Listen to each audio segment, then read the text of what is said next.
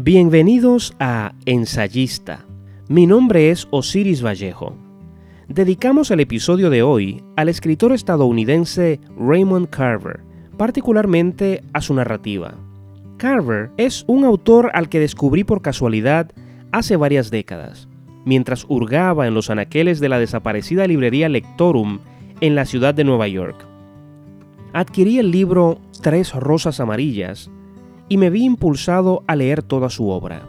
De Carver se ha dicho reiteradamente que es uno de los cuentistas más importantes del siglo XX, y otros dicen que es el más importante. Pero más allá de esas clasificaciones jerárquicas, lo cierto es que su narrativa es genial, que casi todo buen lector termina enamorándose de su obra. Sin embargo, la aproximación que realizamos al estilo y a la cuentística de Raymond Carver, por lo breve, no le hace justicia. Ya habrá otros episodios en los que abordaremos de manera más detallada y rigurosa su obra. Hoy, la sección Mi perspectiva lleva el título siguiente, Raymond Carver, del realismo sucio a la incertidumbre posmodernista. Pero antes, escuchemos el segmento de mi librero.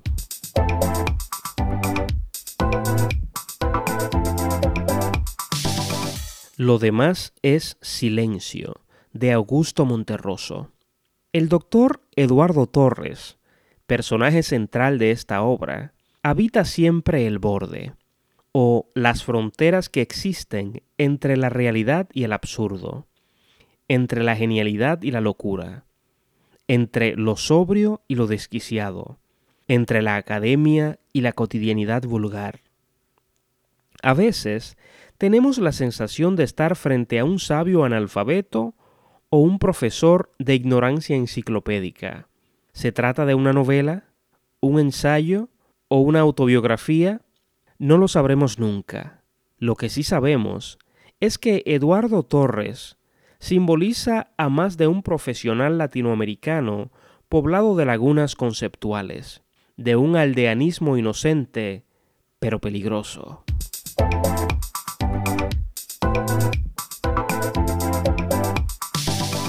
La literatura actual es, no hay duda, tan compleja como la vida. Cabría preguntarse si no fue siempre así, si la literatura o las literaturas no son siempre un intento desesperado por alcanzar el nivel de complicación y complejidad del mundo. Si incluso cuando un autor aborda temas de naturaleza fantástica, no lo hace porque en el fondo sabe que sin importar cuán lejos llegue la imaginación, no podrá desbordar los límites de la realidad. Hay escritores que reconocen que lo intrincado de la realidad radica en que más allá de lo evidente, en el subsuelo de la superficie vital que tocamos, se multiplican infinitamente una sucesión de universos reales o posibles.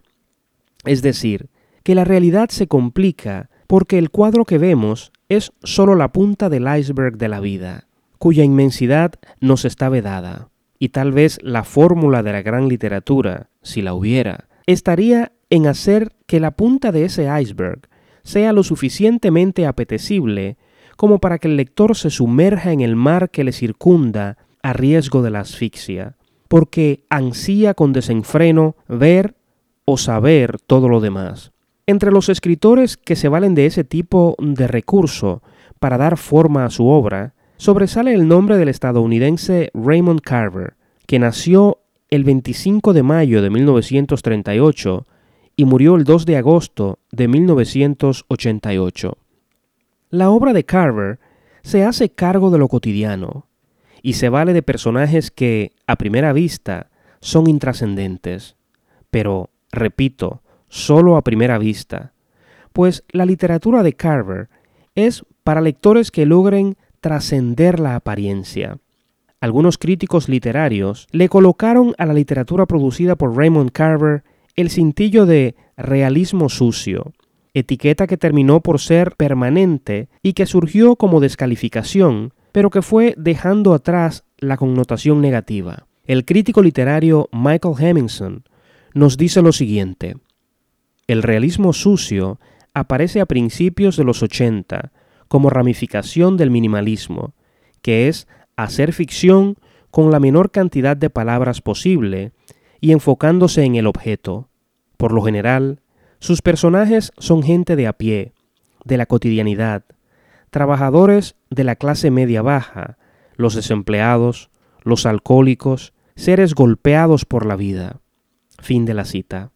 Hay un punto de las reflexiones que realiza Hemmingson con respecto al realismo sucio con el que no puedo definitivamente estar de acuerdo. Hemmingson habla tanto de Carver como de Charles Bukowski, atando la experiencia vital de cada escritor a su literatura. Acusa a otros escritores de ser imitadores de Bukowski e implícitamente de Carver, basándose en el hecho de que ninguno ha bebido plenamente de la cotidianidad vital que bebieron los dos padres del realismo sucio. Pero está más que claro que aquí Hemingson confunde sensibilidad artística y capacidad creadora con la vida real del autor. Se trata, a mi juicio, de un grave error, que solo podría explicarse si llegamos a la conclusión de que el grado de verosimilitud que Bukowski y Carver le han insuflado a su obra es tal que hasta los críticos la toman por experiencia real o relación autobiográfica. El escritor Joseph S. Walker, en un comentario sobre el realismo sucio, censura a los críticos que ven a Carver como un hombre de las masas de nula educación, cita textual, o una especie de talento en bruto cuyo genio residía en saber desbordar su experiencia sobre el papel. Basta con dar una mirada cercana a Carver y medir adecuadamente el carácter premeditado de los personajes y las situaciones que crea, para darnos cuenta de que sería un gravísimo error confundir la cotidianidad de los episodios narrados con la falta de rigor literario o hasta académico. Esta idea me retrotrae a un comentario tan atrevido como genial de un amigo en cierta velada literaria hace unos años. El amigo señalaba que él estaba plenamente convencido de que Juan Rulfo es más académico que Gabriel García Márquez. Después del consabido ataque y martilleo de todos los presentes, se permitió explicar que el carácter rural de los personajes no debe nunca dar pie a confundir personajes con escritor. Y yo estoy más que de acuerdo con ese juicio. Al escritor hay que buscarlo en las técnicas, en el nivel de imaginación, en la presencia o ausencia de recursos, pero nunca en las poses, los gestos, el origen o la fisonomía de los personajes. Un rasgo que salta a la vista en la obra de Carver es que sus personajes suelen ser víctimas de un desconocimiento absoluto de los factores que operan para que su realidad sea lo que es. De ese modo, a veces el lector tiene la impresión de que ve a estos personajes desde la ventajosa altura de un balcón de teatro. Así, el lector llega a escenas en que se siente impelido a advertir a un personaje del peligro o el secreto que le acecha. Pero claro, el lector habita una dimensión ajena. De ese modo, se produce un estado de desasosiego, de impotencia, en que el lector ve una realidad que no puede cambiar y que al mismo tiempo el personaje lograría cambiar con un simple gesto, con una palabra apenas. Una lectura consciente y racional de los cuentos de Carver debe incluir un enfoque multidimensional. En otras palabras, el disfrute de la literatura de Carver suele implicar ver tanto el cuadro superficial como los mundos subyacentes. En lo relativo a la alusión de algunos críticos de que en Carver los personajes no parecen ser totalmente dueños de su destino, el crítico estadounidense Daniel Just se pregunta si el minimalismo no se coloca entonces en desventaja cuando lo comparamos con la literatura tradicional que le precede, rica en descripciones y detalles. Y tras ese cuestionamiento, Daniel Just evidentemente llega a una conclusión lapidaria, que al optar por lo mínimo, Carver se aleja de los parámetros de lo puramente literario, es decir, que la economía de detalles y la falta de control de los personajes sobre sus propias vidas le restan estatura literaria al minimalismo y por lógica correspondencia al realismo sucio. Daniel Just basa gran parte de sus argumentos en lo que él denomina, en compañía de otros críticos, una carencia de trama. Claro, la frase es exagerada, y es obvio que lo que este crítico rechaza no es, en términos concretos, la falta de argumento de las historias de Carver, pues, hasta en el peor de los casos, hay un argumento determinado, sino el hecho evidente de que al lector no se le brinda un rompecabezas ya armado, o uno en que cada pieza va siendo progresivamente puesta en su lugar para que al final éste observe sin mayores esfuerzos el paisaje. A este respecto, yo observo que el minimalismo y su primo hermano, el realismo sucio, son en cierto modo una forma de elitismo saludable.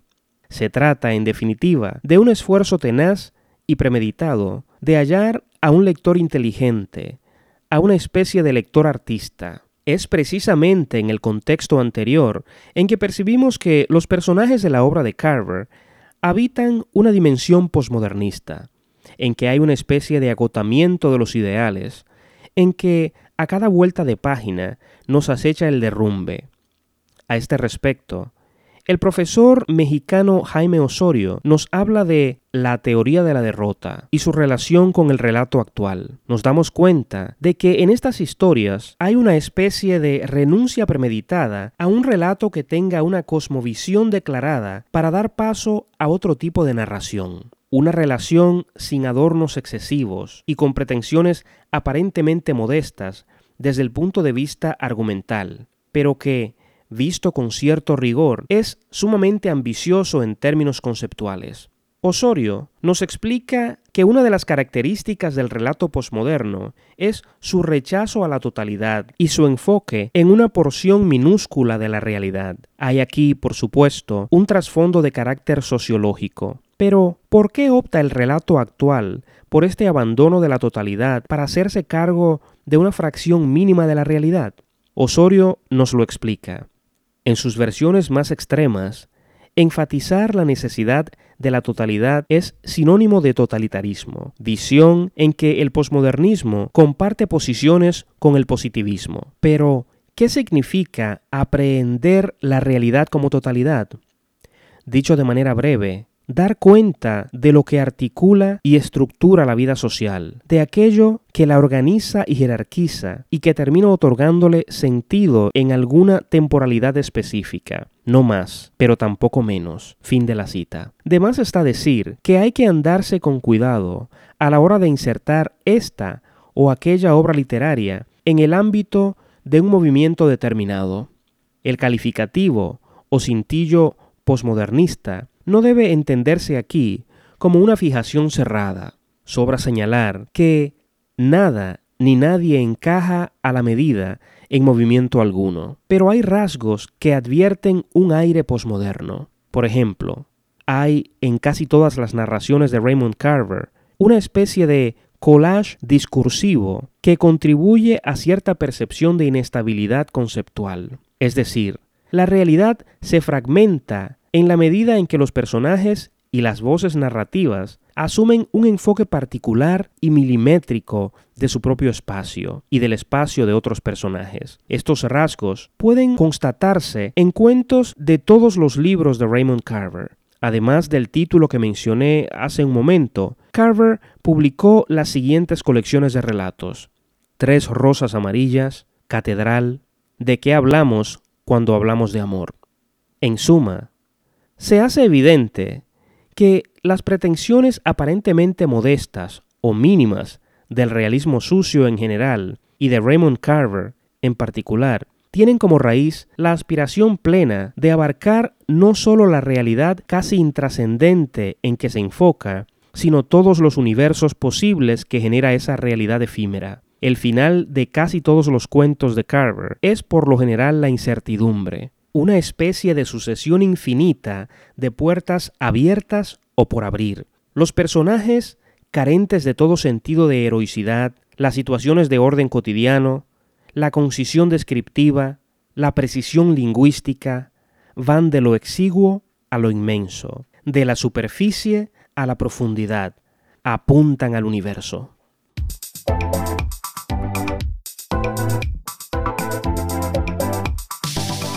Hemos llegado al final del programa de hoy. Gracias por escucharnos.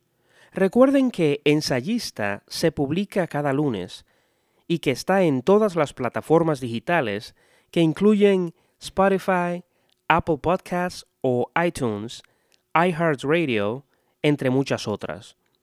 No olviden suscribirse y compartir el programa con sus amigos. Para comunicarse con nosotros por correo electrónico y mensaje de voz, pueden visitar el portal ensayista.com. Si desean que tratemos un tema determinado o quieren sugerir la entrevista de alguien ligado al mundo de la cultura, la literatura o las artes en general, no duden en enviarnos un mensaje. Hasta la próxima.